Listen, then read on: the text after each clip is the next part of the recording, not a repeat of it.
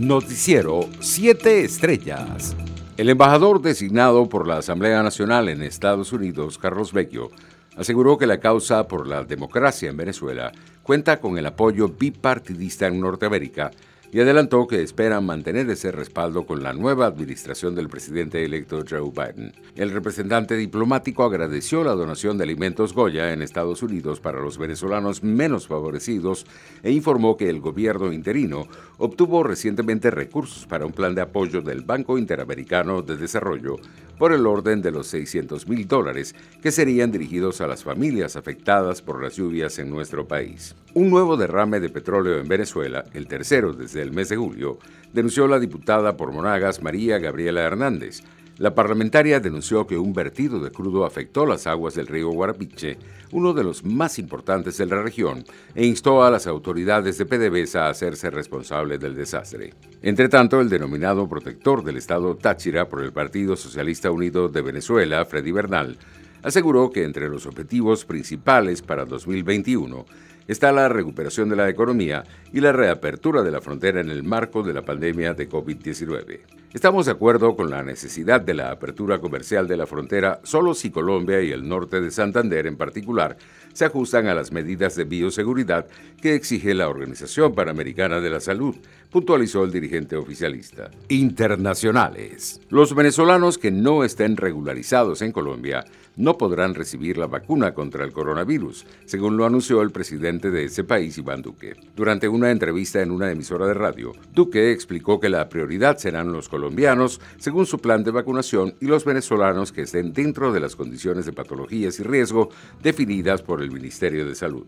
Entre tanto, la nueva variante del coronavirus, que se está propagando rápidamente en Gran Bretaña, tiene mutaciones que podrían significar que los niños sean tan susceptibles a infectarse como los adultos, a diferencia de cepas anteriores, dijeron científicos británicos este lunes. Los especialistas del Grupo Asesor de Amenazas de Virus Respiratorios Nuevos y Emergentes, que están rastreando la variante, dijeron a periodistas que se había convertido rápidamente en la cepa dominante en el sur de Gran Bretaña y que pronto podría pasar lo mismo en todo el país. Economía. Los principales índices de Wall Street bajaban el lunes tras el hallazgo de una nueva cepa más virulenta del coronavirus en Gran Bretaña, que volvía a generar temor entre los inversores a una paralización del transporte aéreo y retrocesos en la recuperación de la economía mundial. La mutación, que según expertos puede ser hasta un 70% más contagiosa que la cepa original, ha forzado a muchos países a cerrar sus fronteras con Reino Unido. Los 11 principales segmentos del Standard Poor's 500 caían, liderados por el de energía después de la fuerte baja de los precios del petróleo. Las acciones de Chevron Corp, ExxonMobil y Occidental Petroleum Corp perdían entre 2 y 5%. Los precios internacionales del crudo continuaban a la baja en horas de la tarde. El WTI de referencia en Estados Unidos se cotizaba en 47 dólares con 69 centavos el barril, mientras el Brent se ubicaba en 50 dólares con 78 centavos. Deportes. El astro argentino Lionel Messi dijo que el malestar con el Barcelona por su intento de dejar el club en la pretemporada ha afectado su estado de forma esta temporada, en la que tiene sus menores registros de goles y asistencias en 13 años.